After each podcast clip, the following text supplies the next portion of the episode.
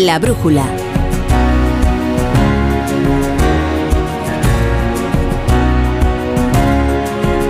Son ya las 10 y cuarto, las 9 y cuarto en Canarias. Eh, nos hemos pasado un poco y hemos limitado un poco el tiempo de la tertulia, así que ahora seré brevísimo.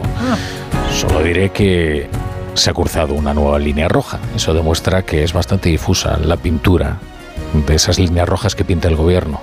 Porque cada vez que pinta una empieza a descontar el tiempo, hasta que la atraviesa. El problema es que no tiene ya ninguna credibilidad y cuando diga el referéndum de autodeterminación es una línea roja. ¿Quién le creerá entonces? Luego además crece la conciencia de que efectivamente no hay límite. Porque se dijo que no se iba a incluir los delitos de terrorismo en la amnistía y se han incluido.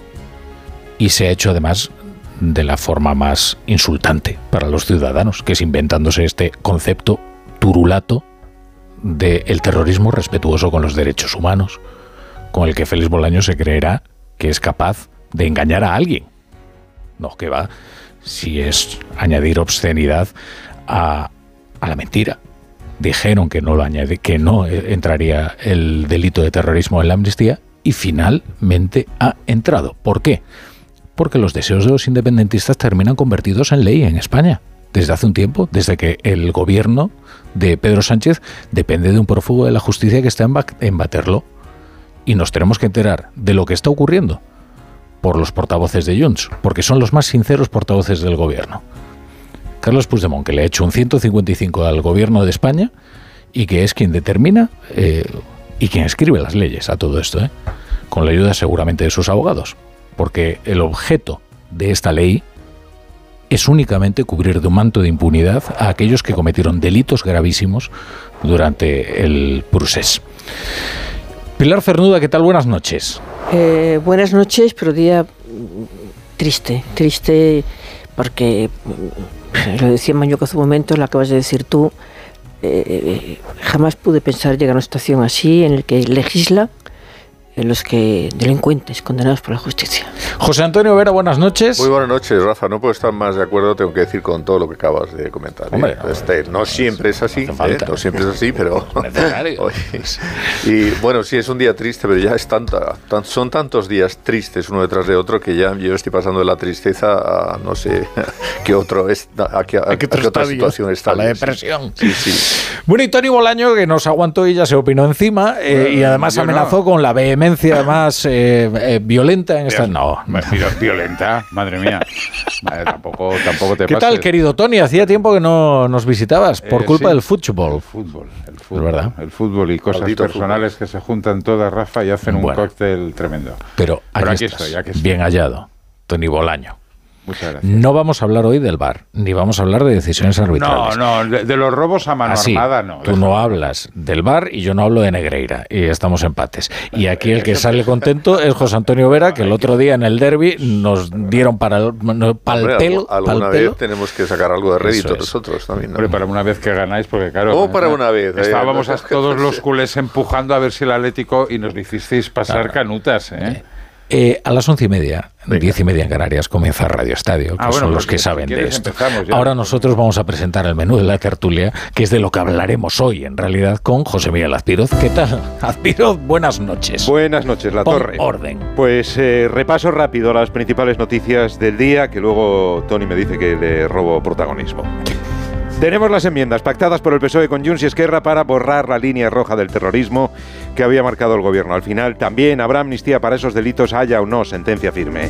Ahora, los parámetros que se utilizan para valorar los jueces y tribunales no es si existe o no sentencia firme, sino es si se adecúa a la directiva europea, si se adecúa al convenio europeo de derechos humanos y de libertades fundamentales y si es una violación grave de, esos, de ese convenio y de esa directiva. Alberto Núñez Feijóo reaccionaba tras un acto en Madrid en recuerdo de Gregorio Ordóñez en el vigésimo noveno aniversario de su asesinato. El terrorismo ni se tapa ni se perdona. Se investiga y se condena hasta el final. Asunto principal del día, aunque por la tarde Esteban González Pons, vicesecretario del Partido Popular, abría otro melón desde el Círculo Ecuestre de Barcelona. El cáncer del Estado de Derecho hoy en España se llama Tribunal Constitucional presidido por Cándido Conde Firpi.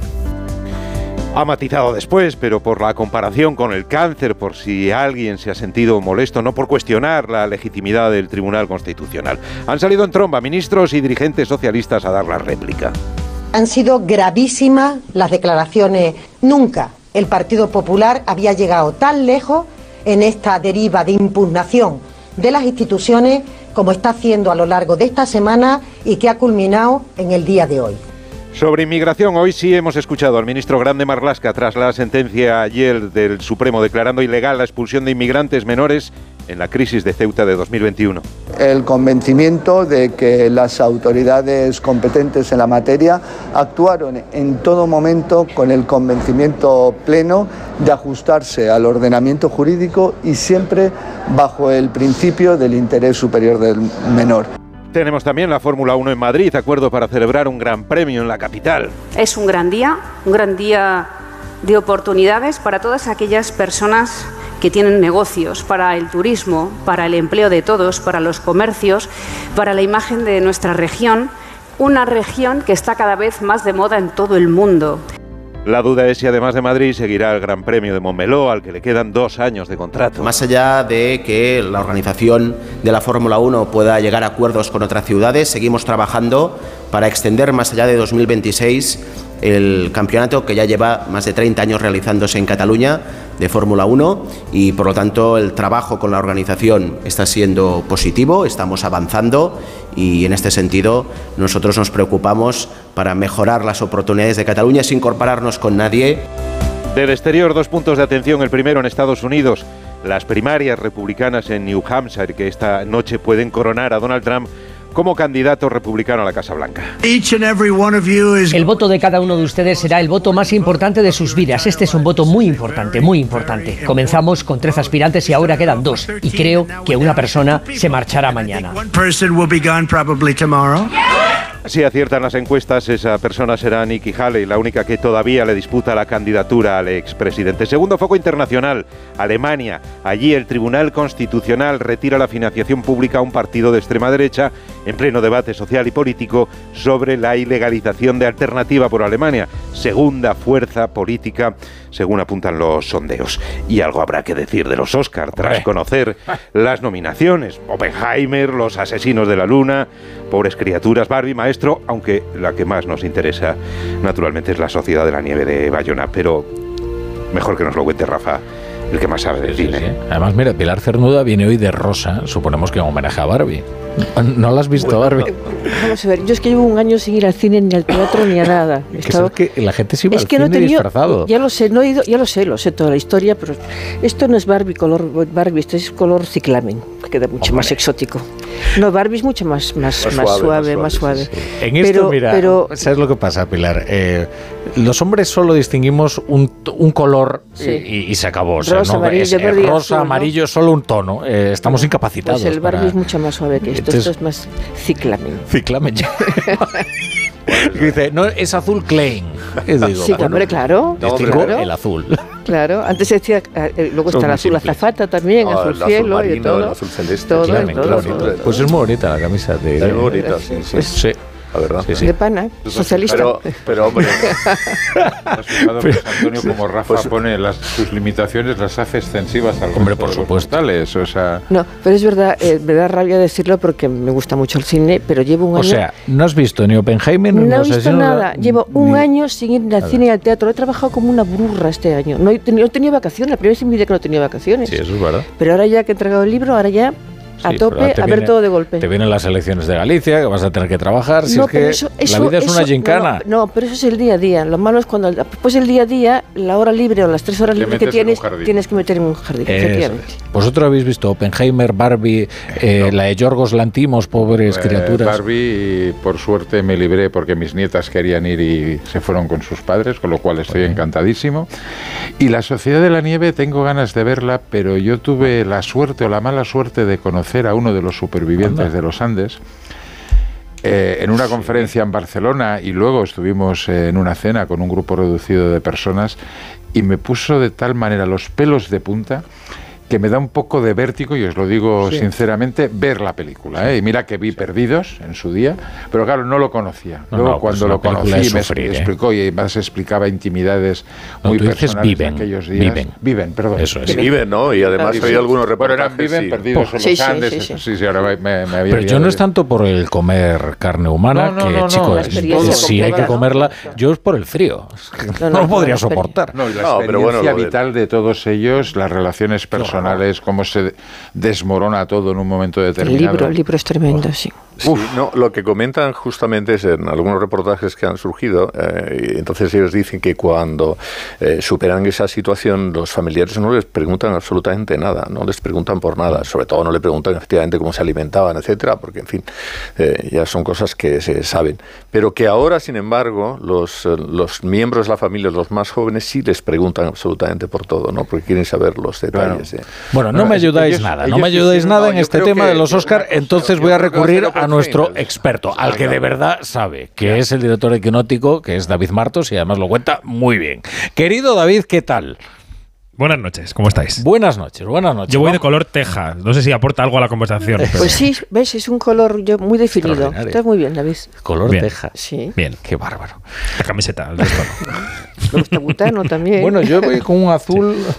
Eh, ¿Cómo es un azul raro el tuyo. ¿eh? azul raro. Te iba a decir, mi generación era. Si digo, si yo voy de camisa azul, entonces me viene, viene, un piquete de la Guardia Civil y me lleva. Pero... Es lo que iba a decir. Porque mi no, generación. no es, el azul de camisa azul. No era así, era así. Eh, era, más, más oscuro. Era más azul. bien, Siento haber reabierto otra vez esta conversación. Claro, es que vamos otra vez al cine. Vamos a ver, David, primer lugar, en primer lugar, el cine español, buena, bueno, al menos buenas perspectivas, ¿no? Para el, esta edición de, hay tres nominaciones para dos películas, La Sociedad de la Nieve y este Robot Dreams, ¿no? Sí, tenemos dos oportunidades eh, con la película de Juan Antonio Bayona, eh, la mejor película internacional y el mejor maquillaje y peluquería, y tenemos la oportunidad de la mejor película de animación con Robot Dreams. De mm, menos probable a más probable, eh, no nos vamos a llevar de ninguna manera a mejor película internacional, ya lo siento. Ah. Eh, va a ganar la zona de interés.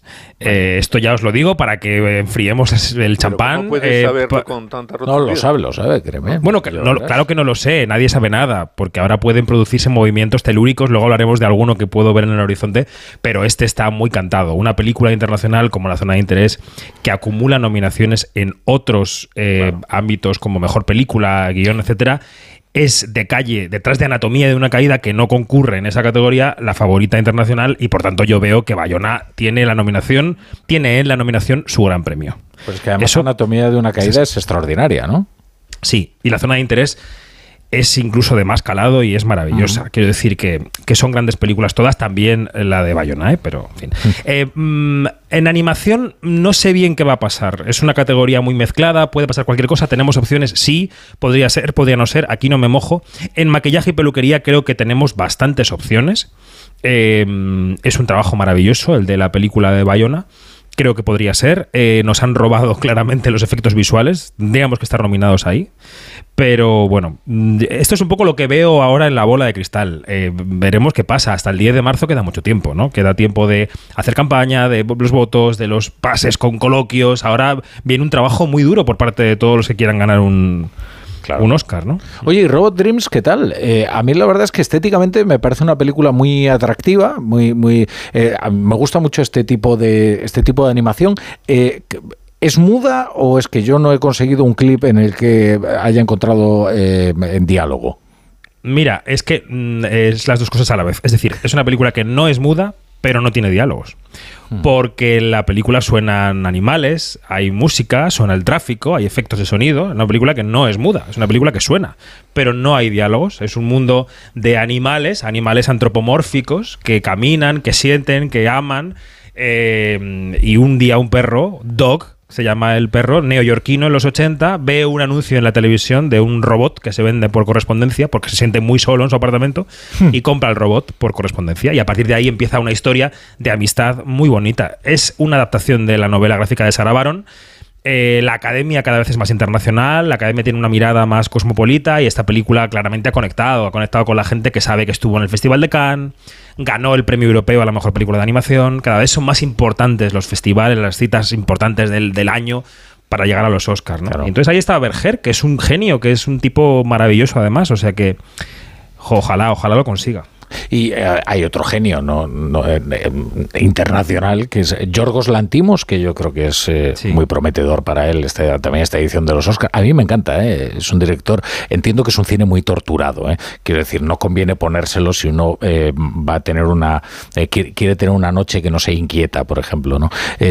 pero la verdad es que es un gran talento y esta de Pobres Criaturas, pues tiene 10 nominaciones, ¿no? Sí, eh, esta, es, sin dejar de ser una película extraña, porque su cine es extraño, es la más abierta de todas. Es una película bastante accesible para el gran público, con, buena dosis de comedia. Te ríes mucho, por ejemplo, con el personaje de Mark Ruffalo, que ahí está, ¿no? Eh, y es el León de Oro de Venecia, repito, es que cada vez es más importante estar en un gran festival, ganar un gran festival, para que te vea la parroquia de los Oscars que está repartida por 93 países del mundo. Es que esto ya no son los premios americanos, queridos amigos y hmm. amigas estos son los premios del mundo y cada vez lo serán más. Son 11.000 académicos repartidos en 93 países. Entonces, eh, evidentemente el grueso está en Estados Unidos, pero la mirada es tan global ya que hay que mirar las citas. Y la antimos, bueno, la historia de, una, de un científico un poco loco que es Willem Dafoe, que lobotomiza a la gente, les intercambia los cerebros y tal. Esta cosa viene de antiguo, ¿no? De la literatura. Y, crea una Emma Stone eh, adulta de cuerpo, pero infantil de mente, que va aprendiendo a hablar y a moverse que en una película que es fantástica y la producción, la dirección artística es magistral. En fin, yo soy muy fan de Pobres Criaturas. Bueno, y ahora hazme algunas predicciones. Eh, Oppenheimer eh, ganará y, y, Cillian Murphy ganará el premio a mejor actor. ¿Qué otros movimientos telúricos? Cillian Murphy no va a ganar mejor actor, ya te lo digo. No. no. Va a ganar Paul Giamatti por los que se quedan. Esta es mi predicción. Paul Giamatti. Sí, sí, sí, sí. Yo creo que sí. Mira, eh, mm, eh, recordaban hoy los americanos, hay que leer las revistas americanas, para eso estamos los que estamos en esto, ¿no? Ya sé que los demás estáis a otras cosas, pero eh, dicen, recuerdan el caso de la película Argo, ¿recordáis? Argo, la película de Ben Affleck. Sí, sí, sí, la de pues los ese año, Exacto, ese año Argo estuvo nominada a mejor película y no estuvo nominado Ben Affleck a mejor director y se montó un poco un escándalo porque dijeron, ¿cómo puede ser, no? Mm. Que, que no, no esté nominado a mejor director y sí a mejor película. Bueno, acabó ganando la mejor película sin estar nominado a mejor director. Eh, ¿Qué pasa con Barbie en estas nominaciones? Barbie está nominada a mejor película y a mm. mejor guion adaptado, pero no está nominada ni su directora, Greta Gerwig, ni su protagonista, Margot Robbie. ¿Podríamos estar ante una reacción que se produzca ahora, en las próximas semanas, de la parroquia internacional diciendo cómo hemos sido capaces de no nominar a Greta Gerwig, la directora de Barbie, vamos a darle la mejor película. Y esto podría pasar, hmm. Podría pasar, aunque Oppenheimer lo ha ganado todo, es la más nominada, es la favorita, seguramente lo vaya a ganar, pero no olvidemos que estos efectos rebote existen y que la manera de contar los votos en mejor película en los Oscar por el sistema de papeletas preferenciales, que es un poco largo de explicar, pero viene a hmm. decir que gana la cosa mediana, gana la cosa que no genera grandes entusiasmos, pero tampoco grandes odios. Como gran hermano. Eh, ah, ahí está la cosa. Entonces, yo, estos olvidos de la academia, veo que hay un resquicio para Barbie, aunque creo que la favorita es Oppenheimer. Mm. ¿Y, tú creerías que sería, que, sería un premio justo el, el, de Barbie a mejor película? Eh, es que para gustos. A ver, ¿en qué estamos viendo en estas nominaciones? Estamos viendo la, película de Scorsese, ¿no? Los asesinos de la luna, estamos viendo Oppenheimer, está Barbie, está esta que te digo, Los que se quedan de Alexander Payne. Es un poco el regreso del cine adulto, comercial, eh, eh, que ha tenido cierto éxito en las salas, ¿no? Estamos viendo el regreso de las personas que decidieron quedarse la pandemia en su casa, están volviendo al cine, son ese público un poco más adulto, un poco más intelectual, un poco que había descubierto las plataformas en la pandemia y ahora se anima a volver ahí a los cines. Y este público es el público de Oppenheimer, claramente. Barbie hmm. tiene una, una, base fan mucho más mezclada, mucho más joven en algún sentido, ¿no? Entonces... Mmm, Yo creo que el al discurso de los Oscars le conviene más que gane Oppenheimer en este caso, pero a, partir de ahí los gustos, ¿no? el año pasado fue un sorpresón, al menos para mí, ¿eh? que ganará la película aquella cuyo nombre nunca he conseguido aprenderme, de todo a la vez en todas partes, ¿está bien dicho? Sí. Eh, la he intentado ver otra vez, ¿sabes, David? Porque ya hemos hablado sobre esto, no he sido capaz, eh, mi mente no está preparada para ello y ¿qué le vamos a hacer? O sea, esto reconozco que... A mí me gusta también más la idea que la película. ¿eh? Eso es, eso es. y, no, pasa nada. Te diré que Oppenheimer es una buena película, claro, eh, pero si yo tuviera que eh, ponerla en un ranking de películas de Christopher Nolan, no estaría probablemente ni en el número 3, ¿eh? o sea, o en el 4. o sea, no, no, no me parece no me parece lo más brillante, pero bueno, ya. las cosas. ¿Sabes qué pasa también con los premios? Que mm, a veces los directores no ganan las estatuillas por las películas que podemos considerar mejores de su cinematografía y de repente los académicos ven un resquicio en algún momento y dicen, pues ahora te lo damos. Y hacemos justicia, ¿no? Justicia. Claro. Eso es, reparativa. bueno. Ahí está Annette Bening, por ejemplo, que está nominada y a la que también tienen ganas de darle un premio y quién sabe, a lo mejor encuentran la oportunidad en esta película Niad, que es una película de Netflix que no vale para mucho, pero que ya está bien siempre. Entonces, mm, estas cosas son así. Bueno, bueno. Bueno, David Martos, os ha quedado claro todos, ¿verdad? Esto es pues para esto para esto está David Martos y de todo el que lo explica tan bien, eh, vestido de color teja, además hoy en la radio. Sí. bueno, querido David, tomamos nota, ¿eh? Zona de interés, ¿eh? Ya he sacado el, corte. Lo veo tan claro. para el día siguiente elogiarte porque sé que lo vas a que vas a acertar. Venga, un abrazo, David. Otro, hasta luego, chao.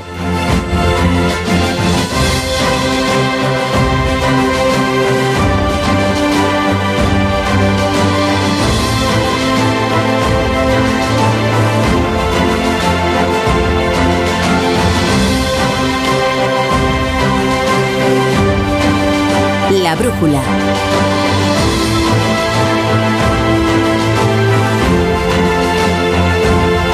Onda Cero. Este es el mejor anuncio del mundo. Un anuncio que no tiene voces famosas, ni la típica canción pegadiza, y sin embargo, es el mejor anuncio del mundo. Tengo que darles una muy buena noticia. Su hijo ha superado la enfermedad. Porque el mejor anuncio del mundo es poder decirles a unos padres que su hijo ha superado la leucemia. Ayúdanos a seguir investigando enviando imparables al 28027. Fundación Josep Carreras. Imparables contra la leucemia. Coste del mensaje 1,2 euros. Donativo e íntegro. Disponible para móviles Movistar, Vodafone, Orange, y Euskaltel y Telecable. Buenas noches. En el sorteo del cupón diario celebrado hoy, el número premiado ha sido 88.684-88684.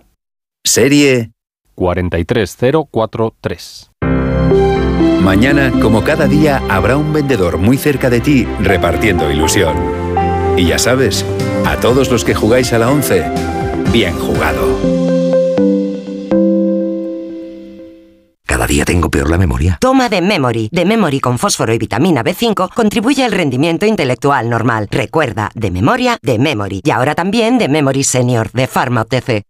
Su alarma de Securitas Direct ha sido desconectada. Anda, si te has puesto alarma, ¿qué tal? La verdad que muy contenta. Como me paso casi todo el día fuera de casa trabajando, así me quedo mucho más tranquila.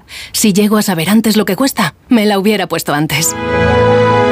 Protege tu hogar frente a robos y ocupaciones con la alarma de Securitas Direct. Llama ahora al 900-272-272. Si quieres relajarte, pero te preocupas demasiado por si alguien entra en tu casa ¿Te interesa el seguro de hogar de línea directa? Sí, es tan completo que además de ahorrarte una pasta, es el único con cobertura por ocupación ilegal y se encarga de todo lo importante en caso de que ocupen tu vivienda. Cámbiate y te bajan el precio de tu seguro de hogar, sí o sí. Ve directo a lineadirecta.com o llama al 917-700-700. El valor de ser directo.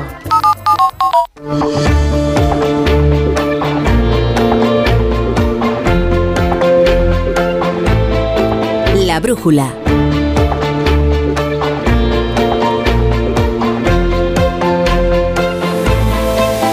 La Torre. Tertulia la brújula, hoy con Tony Bolaño.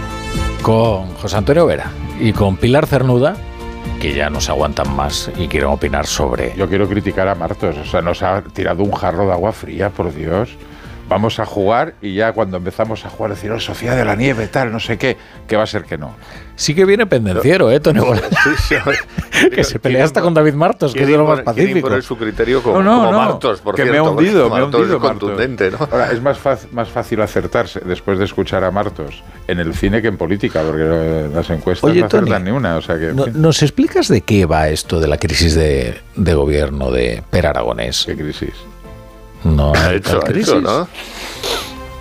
Ha sido como muy sorprendente, Rafa. A ver, sorprendente porque primero la reacción de la gente de Junqueras, eh, he anotado una frase que me ha parecido muy eh, definitiva, ¿no? Se han equivocado. Porque claro, ¿qué es lo que ha hecho el señor Peranagonés? El jueves lo ratifican, porque Junqueras da un paso al lado, lo ratifican como candidato a la presidencia de la Generalitat Junqueras da un paso al lado porque, hombre, nadie hubiera entendido que tres meses antes de las elecciones Esquerra cambiara de, de, de, jinete en el caballo de las elecciones, ¿no? Hubiera sido muy extraño. Y ahora se hace un cambio de gobierno y se refuerza con gente de Marta Rovira. Hmm. Laura Vilagrá, que sigue teniendo las mismas eh, eh, competencias, pero tiene el tratamiento de vicepresidenta. Bueno, vale. Y Sergi Sabría, que su hombre de confianza, es el hombre que se mueve entre bambalinas, que ahora le nombran viceconsejero. La única explicación que encontramos los periodistas que seguimos en esto es que la portavoz del Guber ha sido un fiasco. La portavoz, digamos, eh, transversal, etcétera, etcétera, no ha funcionado, la señora Patricia Plasha, y la, el que se pone ahora al frente de la comunicación del gobierno y dando la cara es Sergi Sabría que bueno, experiencia tiene, porque fue portavoz parlamentario, secretario de organización de Esquerra, pero bueno, el maquillaje es que no ha habido más. Bueno, sí, luego han cambiado al director de comunicación, lo han pasado a secretario de comunicación, pero ya una, cosa menor.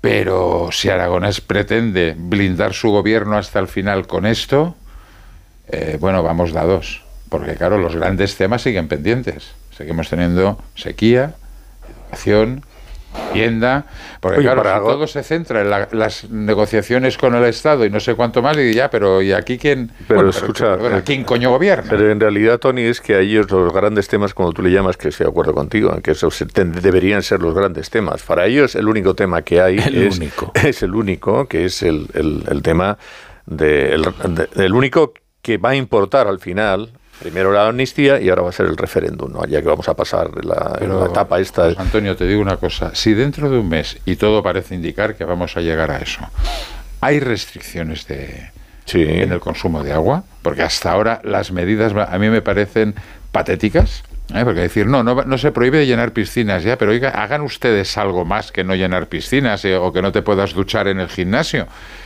porque es que los pantanos de las cuencas internas de Cataluña están en el 18%. Hoy el pantano de Sau, el pantano de Sau que está a la altura de la ciudad de Vic, eh, ya no hay agua, solo hay lodo. Mm, solo hay lodo. O sea, eso es una situación de que... De hecho, es el verdadero problema. Bueno, No, no, y esto va a reventar porque en un mes va a haber restricciones de consumo de agua en Barcelona. De hecho, ya se están reduciendo las, la presión ¿eh? del agua. Ya se está reduciendo la presión. Pero el día que te digan en Barcelona, una ciudad, o sea, porque es Barcelona y toda su área metropolitana, de que no puedes eh, tener agua, que tienes que llenar la bañera, todo, todo eso, bueno, eso será demoledor. Y la última obra de infraestructura hídrica que se hizo en Cataluña, iba a decir la hice yo, pero quedaría feo, eh, fue en el 2008. Yo estaba en el gobierno. la época que estaba Tony ahí, estaba con... Fue la, la última con José Montilla, el presidente de la Generalitat, la última obra hídrica. Pues a partir del 2008 hemos dicho eh, vamos a rezar para que llueva, pero claro, llevamos unos cuantos años que no llueve, 15 años sin hacer ni una sola obra hídrica. Y encima tocando las narices porque una de las mejores infraestructuras es la que tiene Aguas de Barcelona, de reciclar agua y reutilizarla, y la han tenido parada porque eso era poco ecológico. Estaban otros asuntos, digamos. Eh, ya me callo. No, el problema del agua es, es, mm, es que el problema es que en España hay, hay una serie de asuntos que hay que resolver cuanto antes, de convivencia, de convivencia, es decir, el día a día, no de convivencia entre españoles, sino del día a día, el agua, eh, la educación de la que hablaban, hablamos al principio del programa, eh, de trabajo, laboral. Hay un dato que yo he conocido hoy, no sé si vosotros conocíais ya de antes, de que dos tercios de la inversión extranjera se han, se han, desaparecido en España en el último año. Y aquí frente a ese dato que es estremecedor, con todo lo que significa de, de dinero y de trabajo, tenemos mientras tanto a una a una, eh, una vicepresidenta que lo que intenta es rebajar aún más las, las, eh, las horas de trabajo, subir más los salarios. Claro, eh, es que estamos en manos de gente que son, mm, vamos, que no saben nada de nada, de nada, ni de política, ni de economía, ni de patriotismo, ni de nada. es decir, cuando estamos en una situación de emergencia, como lo que estamos viviendo económica, ¿cómo es posible que esta señora quiera poner medallas y ganar en Galicia votos? Eh, eh, y proponiendo eh, una serie de medidas que es que nos llevan directamente a la ruina, cuando no hay mm. dinero, cuando no hay... se ha desaparecido, ha desaparecido con Sánchez dos tercios de la inversión extranjera en España. Eso es, es catastrófico. Y aquí estamos hablando con un delincuente que es el que está imponiendo las leyes del gobierno. O sea, es como para echarse a llorar. Esta para echarse a llorar. Yolanda Díaz está preocupadísima porque quien le está hiriendo de verdad es la izquierda no la derecha. No, no, eh, es Podemos. Hoy, hoy, basta asomarse, dentro de sumar. Hoy basta asomarse a algunos foros cómo la están poniendo por la entrevista de Mark Giro en cómo la 2. pero cómo, vamos a ver, tú y somos Porque es ridícula la entrevista. Yo sé que luego ponemos unos cortes. y si no nos los ahorramos. vamos a ver. Porque es que fue ridículo. Rafa, tú y yo la conocemos por gallega hace años. Y cuando la trajeron aquí para hacer política nacional, los gallegos dijimos, esta señora de cerebro poquito poquito. Y eh, no se le entiende lo que dice, no se le entiende, porque yo no sé quién escribe los discursos, pero si se lo escribe a alguien, no, no, no, no, Es que nosotros, o sea, tendría que ponernos un monumento a los periodistas cuando hacemos el resumen de lo que dice para que se entienda qué es lo que ha querido decir. Porque si tú escuchas su discurso, no hay manera de entenderlo. Aquí hemos visto cómo ponían un discurso como de meme de la, de la mujer de, de Pedro Sánchez, que ha sido de risa, tampoco se entendía nada, pero era dos minutos. Pero esta vicepresidenta es que se lía, se lía, se lía un subjuntivo, otro subjuntivo, mete unas palabras rarísimas porque ella cree que se lo da aire intelectual. La pobrecita no da para más y es vicepresidenta del gobierno. Y ha montado un partido nuevo que es un conglomerado de 15 partidos, avalada y, patrocinada por Pedro Sánchez, y en este momento se han ido 13. Porque se han dado cuenta de que esta señora, eh, desgraciadamente, bueno, pues es un bluff, como dijo Alfonso Guerra, nada más verla. Los, los gallegos ya sabíamos que lo era. ¿Y cómo la pusieron? Pero claro, pero es que, ¿cómo nos pusimos a, las que le criticamos? Yo le llamaba la traidora sucesiva. Ahora lo dice todo el mundo. ¿Eh? Pues la traidora sucesiva ha querido que esos cuatro partidos a los que traicionó la apoyaran a ella y además ha tenido la desfachatez de ofrecerle la, candidatura de sumar a, aquellos a los que había traicionado, que le dijeron que no, claro. Yo creo que... Esto es lo que está ocurriendo en el gobierno de España. Sí. Y, y la otra parte del gobierno lo que hace es negociar. ¿Con quién negocia? Con el prófugo, condenado. Y, bueno, es decir, insisto, para echarse a llorar. Sí, no, yo creo que por entroncar con eso que comentas de, la vicepresidenta del gobierno, segunda, ¿no? Eh, yo creo que hay dos etapas. Hay una que es la que probablemente ella sorprende por bueno por una actividad que parecía que era pues eh, muy absorbente y eh, mucha negociación, etcétera, etcétera. Y me parece que es una es un momento mm, positivo porque además era enfrentar su imagen con la del resto de la gente de Podemos. ¿no? Ella no era de Podemos, pero estaba ahí, ¿no? dentro de Podemos. Y eso le beneficia. Pero claro, cuando ella todo el foco se centra en ella, entonces descubrimos a, bueno, tú Pilar y otros muchos ya la teníais descubierta, pero digamos que el gran público descubre a esta mujer que efectivamente, pues al final es bastante bluff, ¿no? Y sobre todo además cuando tienes que hacer una cosa que es eh, ordenar o manejar eh, tu corralito, eh, tu, tu, tu, manada, tu, grupo, pues al final resulta que es un desastre porque hasta eso lo haces mal y luego pues te das cuenta de que nos está echando broncas todo el día, de que realmente sus llamadas a la negociación son todas falsas, etcétera, etcétera. Pero bueno, eso y otro y entroncando. Claro, es un gobierno que al final lo importante, como lo ha dicho antes Tony, y es verdad, oiga, la sequía es que en España es un país de sequía, que ahora hay más por el cambio climático, de acuerdo, pero aquí siempre hemos tenido sequía, desde la época, desde la época de los romanos, pero la época de Franco ya le llamamos la pertinaz sequía. ¿Qué se ha hecho en estos, no sé, cinco últimos, o si quieres, diez últimos años o doce? No se hace nada. Es decir, eh, una ciudad como Barcelona o como Málaga, donde también va a haber eh, restricciones, mm, caramba, si eh, trabajas y haces desaladoras como hay en Canarias, tú no tienes problemas con, con, la sequía, por lo menos para el abastecimiento, digamos, para regar o para, para, para, abastecer a la población. No, pero no se ha hecho nada, ni en ese sentido, ni con los trasvases, ni con los pantanos, porque efectivamente no se hace ninguna infraestructura. Y sin embargo tenemos una señora que es la vicepresidenta tercera, ¿no? del gobierno, la señora Rivera. Eh, Rivera. Que, oye, esta es otra que nos está todos los días echando broncas tremendas y luego a la hora de verdad es un bluff auténtico porque no hace nada y lo único que hace es meterse donde no debe, por ejemplo, en el tema de García Castellón. Yendo a lo fundamental. Bueno, ahí creo que es una de las pocas cosas que ha hecho bien. Sí, ya verás. Bien el que es curioso, yo creo, yo creo todo lo contrario. yo creo que Teresa Rivera es, es muy dogmática, pero en su materia es una buena conocedora. Eh, ha conseguido algo importante, al menos en, en Andalucía, y que. Bueno, es no, no, o sea, perdona. Pero no es, no es, es buena conocedora y, y es. Y, y, tiene un problema, que es que eh, le da por insultar demasiado, porque, claro, dices en Andalucía, eh, ¿tú crees que es presentable que le llame señorito arrogante al presidente de la Junta de Andalucía, que es justamente, primero, que no es un señorito porque nunca lo ha sido en su vida, es un currante que ha sido toda la vida. relación, digamos, que ha evolucionado para bien. Bueno, pero eh, no por el esfuerzo de ella, sino por el esfuerzo del presidente de la Junta de Andalucía, que sí que tiene un talante de hombre moderado, negociador, todo lo sabemos de verdad. No es el talante de Rivera. Dos no se quieren si, si, si uno bueno, no por quiere, supuesto ¿eh? que O sea, sí. En cambio, lo de García Castellón, eh, a mi juicio, es ignominioso. Eh, Absolutamente. Lo del absolut- juez, sí, sí, estoy de absolutamente. Lo del ignominioso. juez es ignominioso. Absolutamente. ¿Cuándo No. se ha visto en un país democrático que un, que un miembro del gobierno descalifica el trabajo de un juez? Bueno, un trabajo de un juez que se, se saca una sentencia, un auto cuatro días. Bueno, pues se recurre. eh, antes. Se eh, recurre. No, porque es un proceso de instrucción, pero es que el señor García Castellón ha puesto en la picota mm, a la Caixa, a Repsol, a Iberdrola.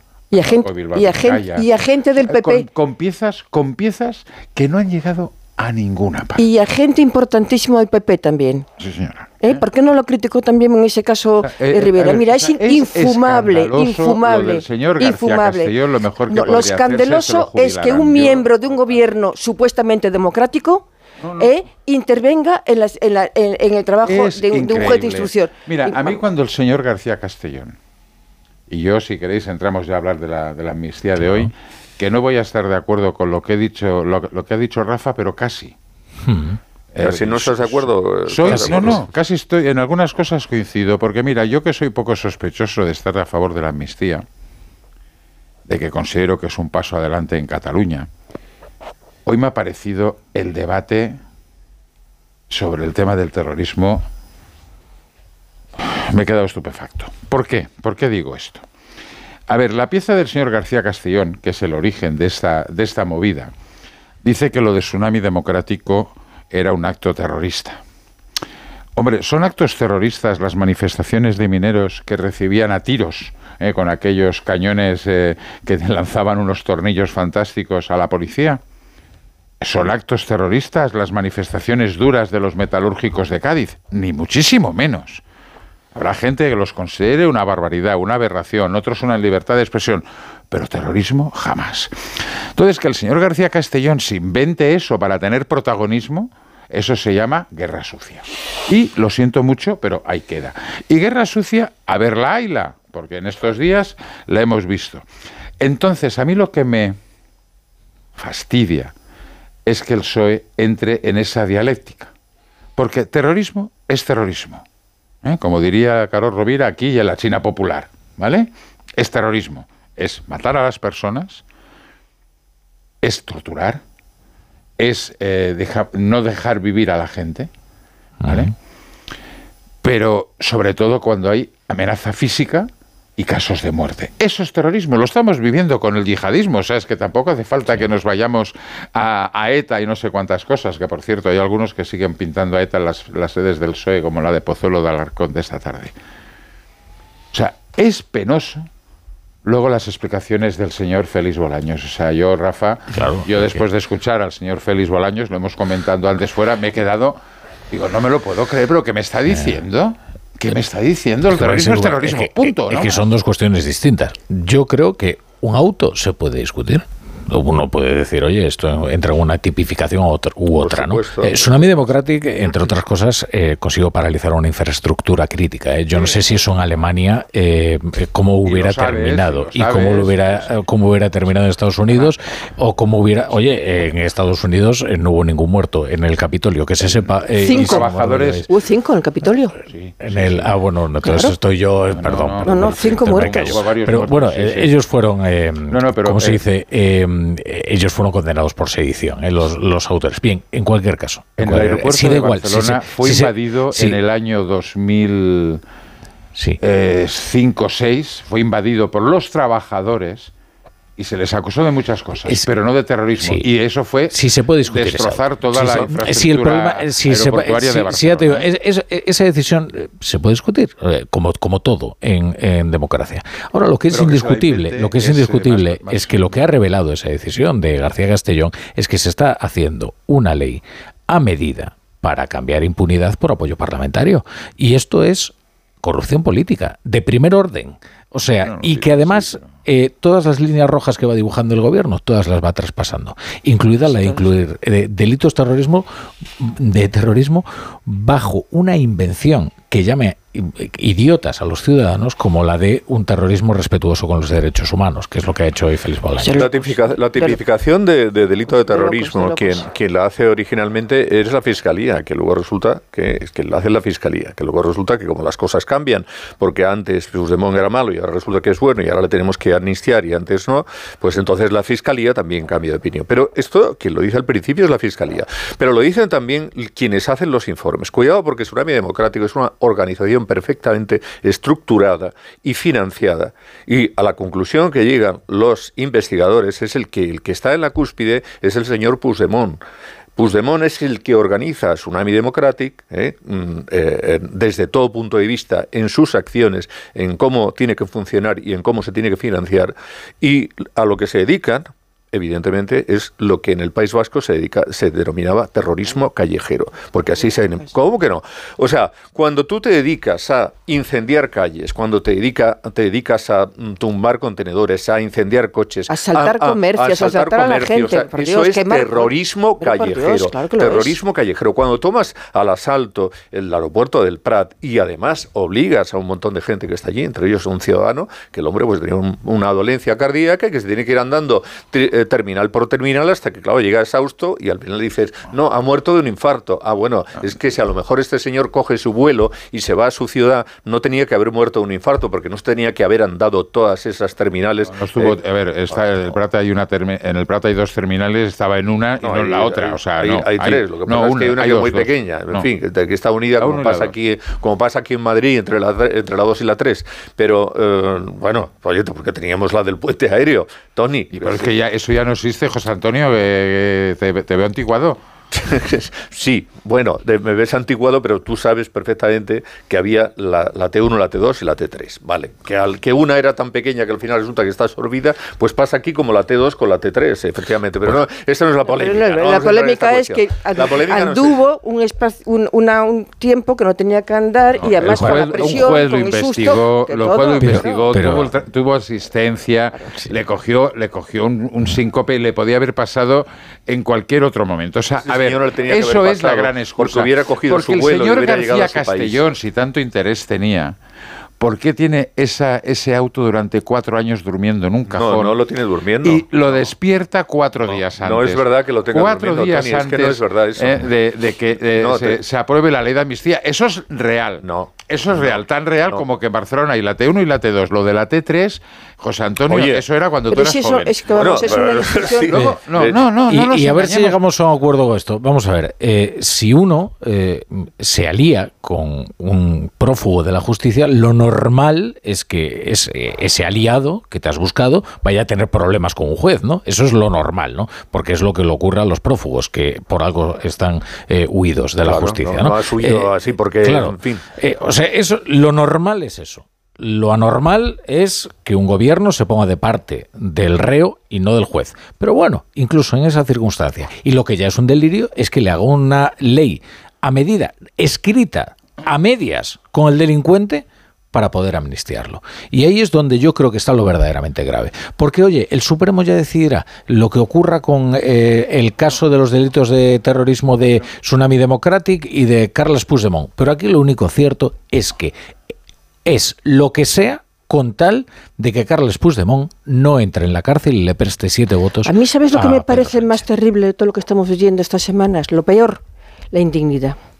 Es decir, ¿cómo es posible que en el gobierno haya personas, empezando por el presidente, que hayan preferido perder la dignidad para hacer algo absolutamente que no se puede aceptar? No se puede aceptar. Y ahí hay gente con una trayectoria respetable. Y no ha sido capaz ni uno de ellos de dar un puñetazo a la mesa y decir, hasta aquí, presidente, yo por esto no paso. A mí eso es lo que me llena de estupor, de vergüenza, de, intranquilidad. O sea, ¿en manos de quién estamos? Bueno, pues estamos en manos de la mayoría que gobierna este país. Eso nos guste o no nos guste. Sí, sí. Yo lo que sí le recomendaría al gobierno es que eh, compraran un manual, que es el de pactar con el escorpión. Cuando el, con el escorpión, cuidado cuando pactas, porque pactes, lo que pactes pica. Pica.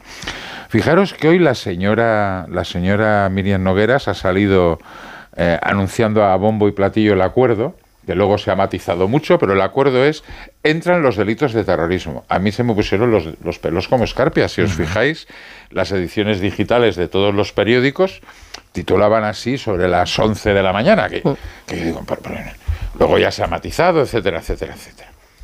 Pero es que Junts para Cataluña, o sea, está jugando su propia partida de cartas y eso liga con lo que hemos, em, como hemos empezado la tertulia, con el tema del cambio de gobierno. O sea, Esquerra le están temblando las piernas hasta decir basta, porque Junts está recuperando un espacio. No solamente con el tema de la amnistía y demás, que es un tema menor, en serio, a nivel electoral, en Cataluña, ¿eh? estoy hablando, sino con el tema de la inmigración, que ha puesto el tema de la inmigración encima de la mesa y aquí todo el mundo se ha puesto nerviosísimo. Porque fijaros de que el acuerdo aquel famoso, ¿dónde está? ¿Qué, ¿Qué, acuerdo? Eh, ¿Qué letra tiene? ¿Qué letra pequeña? No sabemos nada. Y eso es lo que significa pactar con el escorpión. Que hagas lo que hagas, siempre te va a picar y va a pedir más. Y el señor Félix Bolaños, encima, te reconoce que Junts no le hace ni puñetero caso, que Junts quiere hablar con Santos Cerdán y él nada más puede hablar con Esquerra. dices, pero a ver, en una negociación tú eliges a tu interlocutor. Bueno, solo faltaría. Pero es que como no... Es que claro, yo es que ya llega un momento que dices, pero, no me lo puedo Tony, creer me estás dando la razón, es que han perdido la dignidad. No, no es una Y aceptan negociar... no. no, claro. Eh, a, mí, vamos a ver, yo soy miembro del gobierno y tengo que negociar con el de frente. Y me dice, no, contigo no, sino con aquel. Y digo, pues aquí te quedas ni con él, ni conmigo, ni con nadie. O sea, aquí falta... bueno, pero te pasa lo mismo con el... Pero vamos a ver, tú estás poniendo ahora eh, a García Castellón. Bueno, ¿Y qué me dices del fiscal general del Estado?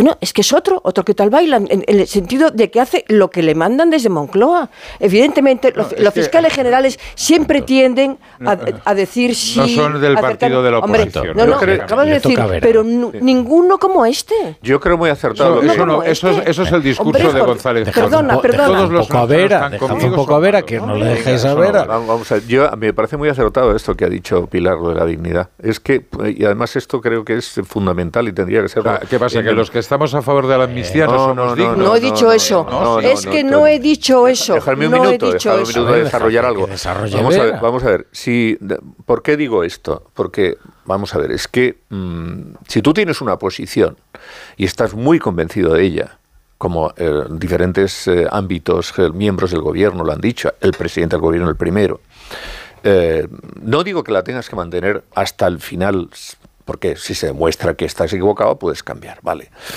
El único problema es si lo haces constantemente y el único problema y problema mayor es cuando lo haces porque es tu interés personal, porque es para ti, porque tú eres el beneficiario, que esto se llama prevaricación, ¿eh? cuidado, el funcionarios públicos esto es, es prevaricación. Y aquí los dos que arman todo este eh, pacto, acuerdo, son los dos que se benefician. ¿Quiénes se benefician? Son dos el presidente del gobierno, que es elegido presidente, y el señor eh, Puigdemont, huido, delincuente, porque el que huye de, la justicia y además se ha cometido delitos porque los había cometido, porque los que hicieron lo mismo que él fueron condenados, por tanto, sí que se pero puede Europa no nos ha hecho ni puñetero caso. no nos ha hecho ni puñetero caso, pues porque mira, ahí, ¿sabes qué te digo? Que aquí cometimos un error importante, que es que cuando teníamos la posibilidad de haberlo traído de Alemania, porque eh, nos lo entregaban por malversación, dijimos, mm, mira, no, queremos que venga por malversación y por rebelión.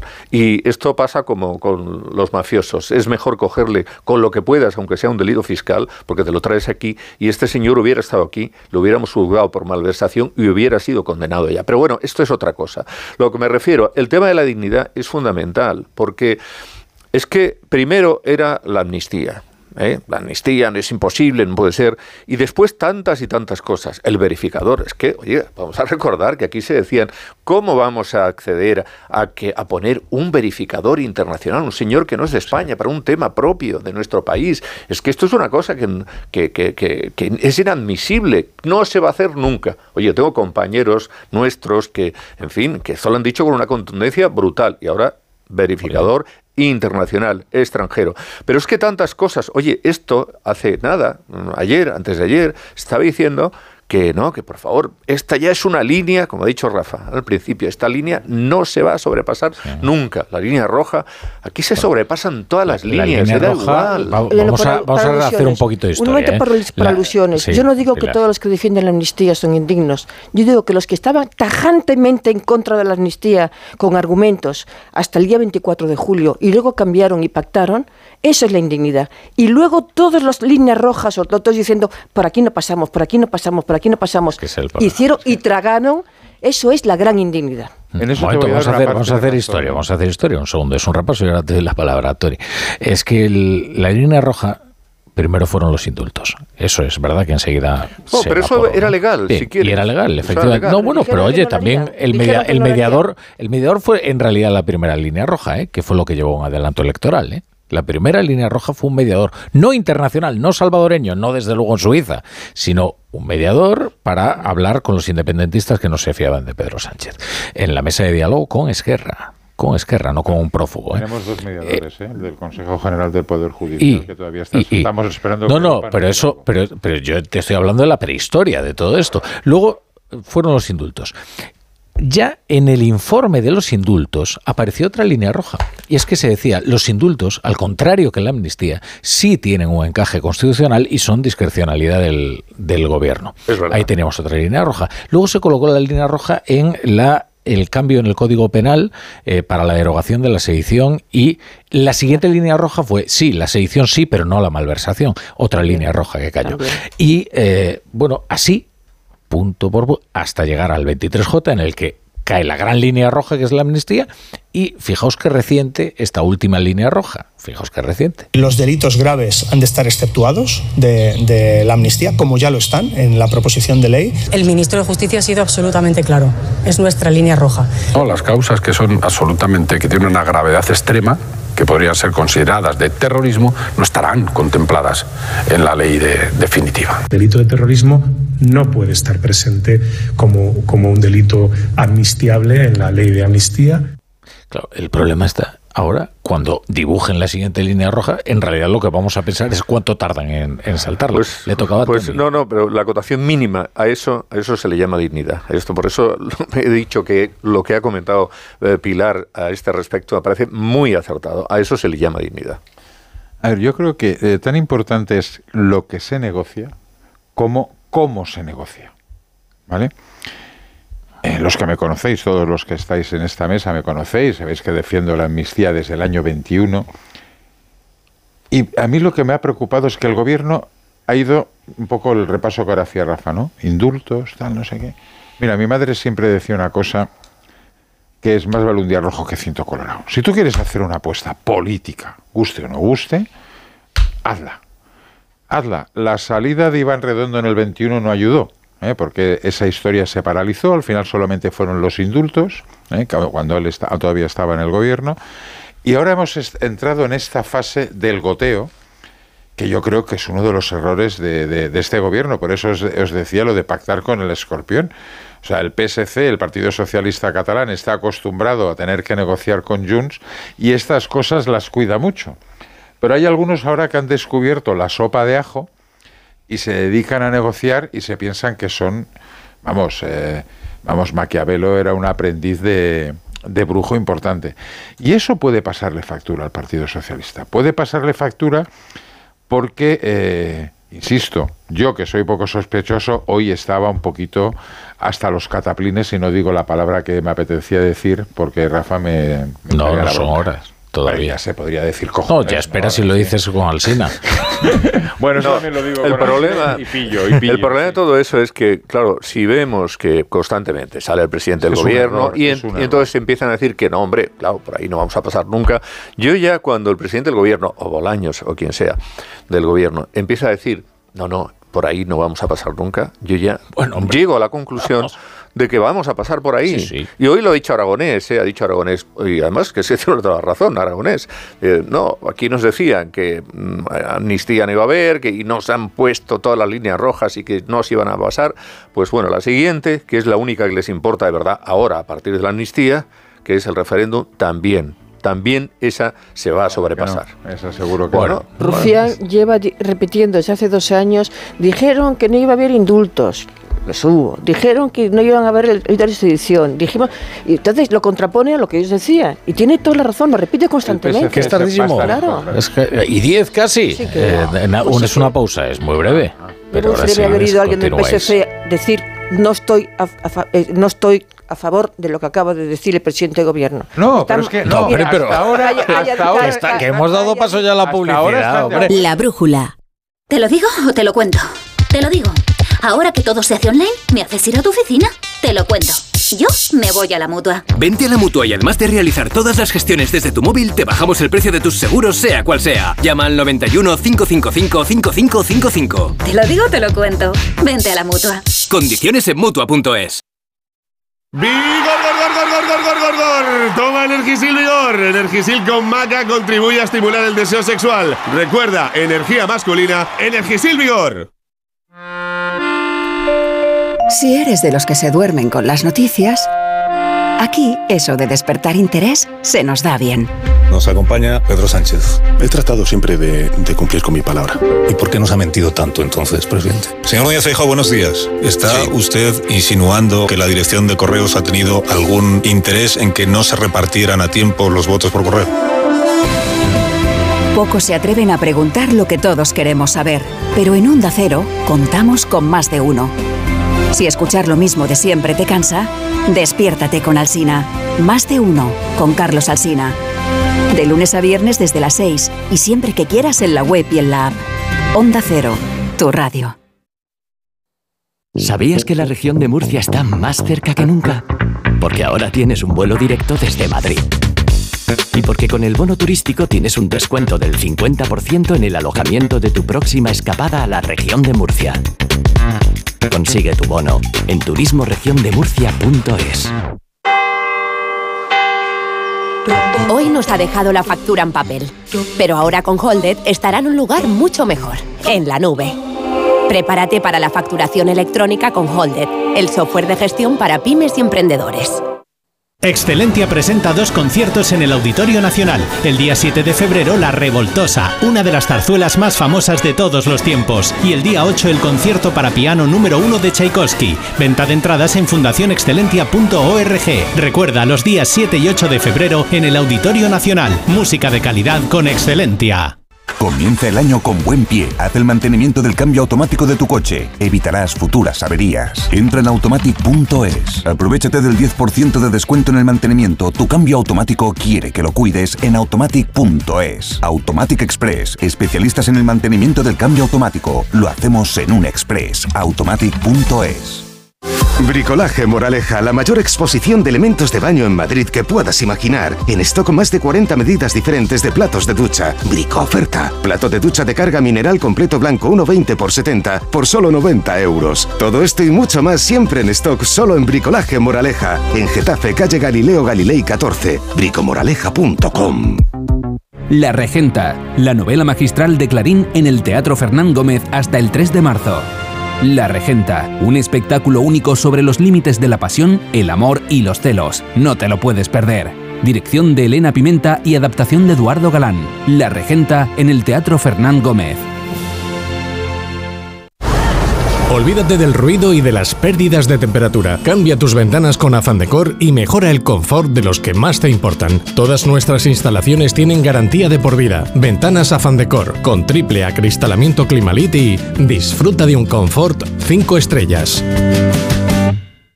Al sur de Mallorca, en el municipio de Santañí, se halla Calador, destino turístico y de vacaciones ideal para toda la familia. Los mejores servicios y la mejor planta hotelera bañadas por las cristalinas aguas del Mediterráneo. Os esperamos. Más información en visitcalador.com. Solucionesconhipoteca.com. Préstamos desde 10.000 hasta 3 millones de euros. ¿Necesita liquidez? ¿Necesita dinero hasta la venta de su casa? ¿Necesita un préstamo para cancelar deudas o un embargo? Solucionesconhipoteca.com. 91 639 9407. Préstamos desde 10.000 hasta 3 millones de euros. Solucionesconhipoteca.com. Grupo Eneas. A ver esa foto, decir patata. ¡Hijolusa! Es que decir patata es decir hijolusa. Para freír, guisar, asar o hacer al microondas. Entre nuestra gran variedad encontrarás la patata perfecta para tu plato, siempre con la misma calidad. Patatas hijolusa. El reto de comer bien cada día.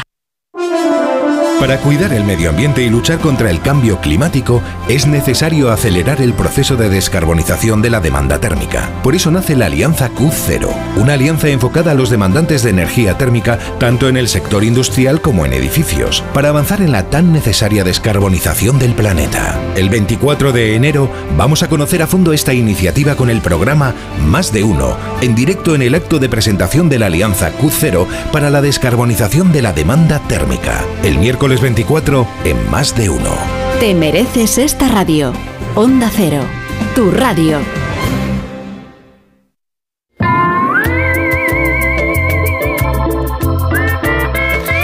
Para todos los que estáis al volante, esto os interesa, porque ahora con el seguro de coche de línea directa, además de ahorrarte una pasta, tiene muchas ventajas. Como vehículo de sustitución, y no solo en caso de siniestro robo, sino también por avería. Para que no os quedéis nunca parados, cámbiate y te bajan el precio de tu seguro de coche, sí o sí. Ve directo a lineadirecta.com o llama al 917-700-700. El valor de ser directo. Pues estamos en la tertulia de la brújula con José Antonio Vera, Félix Bolaño. eh, uy. No le has podido decir otra cosa. Esto ha sido aposta, ¿eh? Esto ha sido aposta. Es que así no se puede, Tony. O sea, pero ¿por qué, ¿por qué te llamas Bolaño y el otro Bolaño si es, un lío? es un lío no de hay vida, manera. Rajoy. José Antonio Vera, Tony Bolaño. y Pilar Cernuda. Mira que si llegas Oye, a tener a Félix Bolaños de tertuliano después de los palos todo que le hemos dado. Sí. ¿Sabes lo que haría si lo tuviera? Mira, Bueno, le bueno. leería la. Es que es muy interesante. Estaba ahora, mientras vosotros discutíais en la publicidad sobre vuestras cosas, leyendo la directiva de la Unión Europea, del Parlamento Europeo y del Consejo, la 2017-541, relativa a la lucha contra el terrorismo. Y va a tener bastante difícil justificar Félix Bolaños este concepto, este concepto eh, tan dislocado del terrorismo respetuoso con los derechos humanos, teniendo en cuenta además de que la definición que hace sobre el terrorismo esta directiva, pues eh, bueno, yo creo que sí que puede encajar en algunas de las actividades ¿eh? de Tsunami Democratic. Por ejemplo, esto de destrucciones masivas de instalaciones estatales o públicas, sistemas de transportes, infraestructuras, eh, con el fin de eh, obligar indebidamente a los poderes públicos o a una organización internacional a realizar un acto o a abstenerse de hacerlo. Claro, aquí nos podríamos discutir, podríamos discutir eh, sobre eh, que el fin era entonces evitar eh, el cumplimiento de la sentencia del Tribunal Supremo eh, sobre el procés. Pero es verdad que era una organización que trataba de perturbar el orden público eh, de manera lo suficientemente Violenta, de manera violenta. como para obligar a los poderes públicos a tomar una determinación. Eso, es- eso que cuentas es importantísimo de cara al recurso ante el Tribunal de Justicia Claro. Europeo, porque hay dos líneas rojas que en Bruselas son imposibles de saltar. Uno es la corrupción y otro es el terrorismo. Hmm, Por eso digo que es, es un tema bastante complicado. Yo eh, insisto, ¿eh?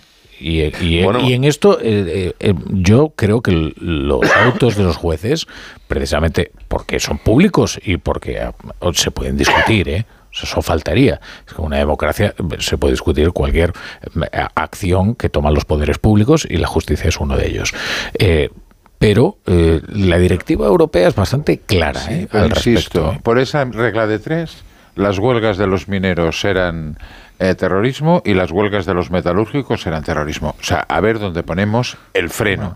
Porque acordaros cuando a los miembros de los piquetes se los, me- se los metía en el trullo durante Pero varios años. ver, que los- nos, hemos- nos los- volvimos locos los- y aquello los- los propios jueces lo tiraron Pero- para atrás porque era una Pero, pero la cuestión... barbaridad. Pero los- vamos a ver, los mineros, los mineros- Momento, momento. La no, cuestión es que la Unión Europea Ah, pero, concede, laboral, a los jueces. Hombre, No. disparaban con cañones y, tiraban hierros. O Pero sea, a ver ya, de qué estamos pero, hablando. ya, pero vamos, en, lugar de disti- de distinguir respecto de la tipificación del, del delito, vamos a ver cuáles son las consecuencias de esto. La Unión Europea concede a los jueces de los países la potestad de eh, investigar de- la comisión de determinados delitos, entre ellos, por ejemplo, estos del delito del terrorismo. Es decir, la directiva no va a cuestionar a García Castellón, sino la voluntad de un gobierno de amnistiar delitos de terrorismo, que es algo que los tratados de la Unión Europea prohíben expresamente. Eh, de manera que eh, Es este es un terrorismo asunto cuando bastante los complicado. agricultores franceses atacan a los eh, camiones españoles y los vacían.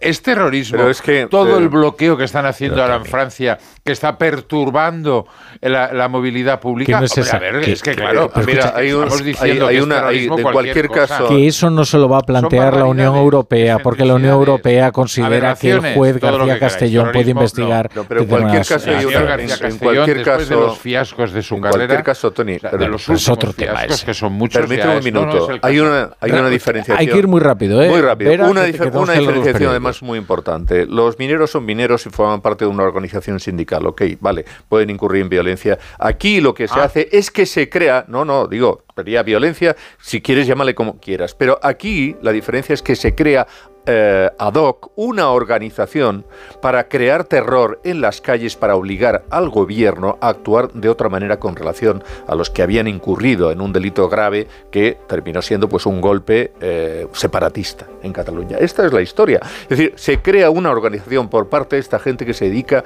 a cometer actos de terrorismo y vandalismo callejero. Solo le vais a dejar un minuto a Juanjo de la no, Iglesia. Juanjo de la Iglesia, eh, Muy buenas imponte. noches a todos. los periódicos de mañana. Tenemos un minuto, ¿eh? Pues sube, reo rápidamente, primera noticia del mundo. Texto final de la amnistía. El PSOE crea la figura de terrorismo light a medida de Puigdemont. Pacta con Esquerra Republicana y Junts una nueva redacción de la ley que distingue el terrorismo del procés del que causa violaciones graves de derechos humanos. Terrorismo Esto, bueno y terrorismo malo. Entre comillas. En 20 minutos, mismo asunto. PSOE y Junts pactan ampliar los delitos de terrorismo cubiertos por la amnistía. El olvido legal se extiende a todas las acciones relacionadas con el procés siempre que no causaran, entre comillas, violaciones graves de los derechos humanos. El periódico de España. Sánchez acepta un terrorismo rebajado en la ley de amnistía. El acuerdo con Junts y ampara a Tsunami Democratic y a los CDR. El adelanto del español, los socios de Sánchez linchan a García Castellón ante el silencio del PSOE y, entre comillas, saboteador, inquisidor. Otro punto de vista completamente distinto, frontalmente distinto, el de la portada del avance del diario.es de mañana. El gobierno ajusta la ley de amnistía para sortear el boicot judicial y pasar el filtro europeo sobre terrorismo. Oye, pues lo has conseguido. muy largos, ¿eh? Es que, es que vamos muy atropellados Pero hoy. vamos, muchos el- contenidos. El linchamiento, el linchamiento García Costell- Cuidado. Castellón, el quien lo Mira incita quién es el Partido Socialista. La brújula. Cuando rascas un rasca Cleopatra, un rasca Link o cualquiera de los rascas de la 11, no solo puedes rascar premios. Ah, ¿no? ¿Y qué más puedes rascar?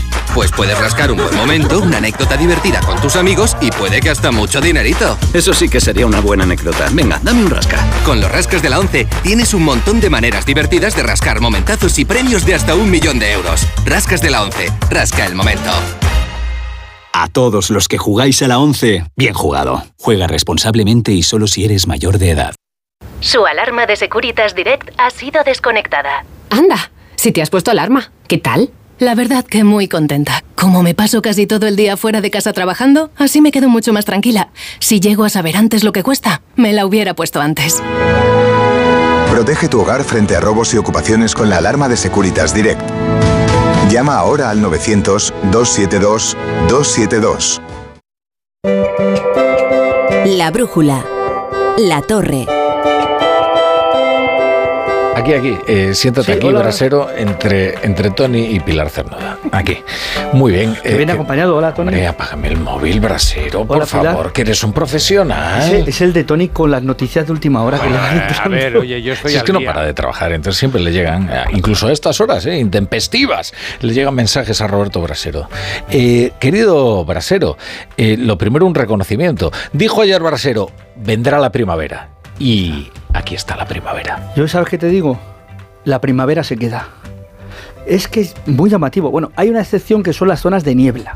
Nieblas persistentes, hablo, no los bancos de niebla que podamos tener mañana por la mañana en Galicia, en Madrid, Cáceres, Toledo, Ciudad Real, esos levantan pronto. Pero hay niebla persistente que va levantando un poquito, se queda el día gris, como ha sucedido hoy en zonas de Castilla y León, y mañana también en esa zona, Zamora, por ejemplo. Y, mañana también por el sur de Huesca, interior de Lleida, por el Ebro, ¿no? Las dos zonas de niebla persistente, dos zonas donde las temperaturas serán bajas, pero, pero fíjate lo que es una temperatura baja mañana, 12 grados en Zamora. 12 grados con niebla, dirá Roberto se ha equivocado, niebla que tenemos dos. No, no es ese anticiclón de invierno el que tenemos, es un anticiclón casi de primavera. Viene con una masa de aire cálido, templada. Aunque tengas niebla y el cielo gris, vas a tener 12 grados. 11 en Lleida a lo mejor, pero no lo- las temperaturas, esas gélidas frías y, y- y heladas, que ya de esas nos olvidamos, Rafa. Y Pilar, fíjate, no solo no tenemos heladas por la mañana, sino que por la tarde las temperaturas van a subir prácticamente en toda España. El jueves siguen subiendo y vemos ya tardes de manga corta. Porque yo creo que mañana en Teruel, con 22 grados que van a tener, se pone la manga corta. Yo creo que mañana en Vitoria, con 18 grados, En Vitoria. van a tener incluso días eh, con temperaturas más altas que en verano a veces. Aitor Gómez en, en camiseta de tirantes. 21 en Cuenca. Eh, Claro, más altas las vamos a tener en Sevilla, mañana 24 grados, pero quizá ahí es más habitual. O Murcia. 34 grados en 24, Sevilla. 24, 24. 24, Y- ah. y, y Murcia Y- y- 25. Y dirá Caraballo que tiene frío. Entonces, con 24 es todavía sí. Pero es que pasado en Murcia podemos llegar a 27. Bueno, es lo que te anuncié ayer. Adelanto primaveral para esta semana. Y hoy te digo, primavera que se queda, porque el anticiclón se está poniendo cómodo y este tiempo hasta final de mes de enero y principios de febrero como poco. Pues chicos, ¿sabe lo que tiene que hacer usted? Es ahora, usted que tiene la cama canapé y ahí en el canapé es donde guarda la ropa de, de verano, eh, pues eh, la saca. Ay, porque pues- hay que la tiene en bolsas al vacío, ¿no? que Sí, se pues un lleva poquito mucho ya sí vamos sacando. Pues ya la saca, saca la camisa de, de hawaiana y, y bueno, y se va a pasear y se va de terraceo. Qué bonito el terraceo. ¡Hala! Brasero, a coger moreno. Sí, bueno, hasta luego.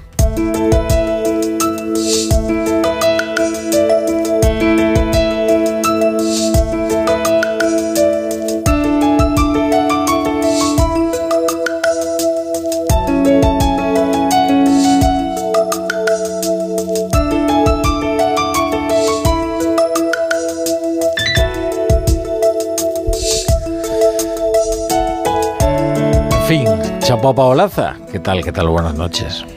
Buenas noches, Rafa La Torre. Oye, al final llega hasta tan borrada. Hombre, por supuesto. Con unos 15 minutos más o menos de adelanto. Pero agradecí mucho vuestra llamada.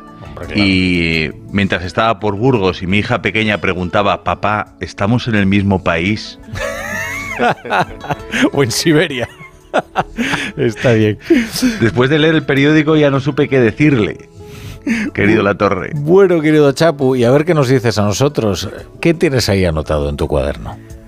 Pues hoy traigo las notas del martes 23, tipos de carnaval en Cádiz y tipos penales a los que se puede ya aplicar la amnistía. Nos dijeron que nos esperáramos a conocer el texto de la amnistía y la verdad es que la espera ha merecido la pena. El texto no defrauda, yo me estoy esperando también a cuando hagan la película. El PSOE salta sus líneas rojas, la rosa palo, la gris clarito, verde inglés y a marrón para poder amnistiar a Puigdemont, investigado por terrorismo, han pactado con Junts excluir de la amnistía solamente el terrorismo que tuviera intención clara y directa de lesionar los derechos humanos. Yo no sé si hay un terrorismo que se hace sin querer, sin querer lesionar los derechos de las personas, no sé, un terrorismo bonancible, apapachable, un terrorismo que da la patita.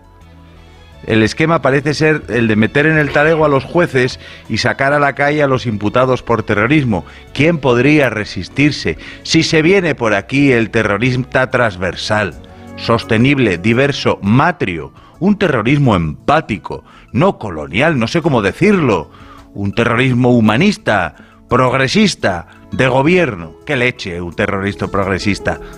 Un terrorista de Estado no como esas víctimas del terrorista, del terrorismo, perdón, ancladas en su deseo de venganza. Mira lo que bello el terrorista con responsabilidad de gobierno, con sus carriles bici, su subida del salario mínimo interprofesional y sus siete pedazos de votos en los presupuestos generales del Estado.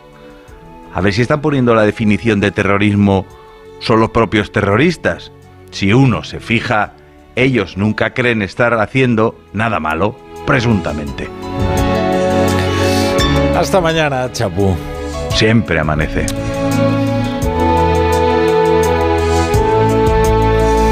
Tony, ahora si te interesa, por ejemplo, los audios del bar o, hablar del caso Negreira, que hay novedades muy interesantes. Me interesa un vídeo que es cómo marcar un gol con el hombro y que no sea mano. Bueno, como con el hombro no es mano. hombre, pero es hombro, es hombro, es hombro, con el antebrazo. venga, hombre, venga. hombro es hombro. Quería decir que así, si, así si ahora esto es lo que os interesa, os podéis quedar a escuchar el Radio Estadio Por Noche cierto, vamos con Rocío Martínez y con Edu Pidal.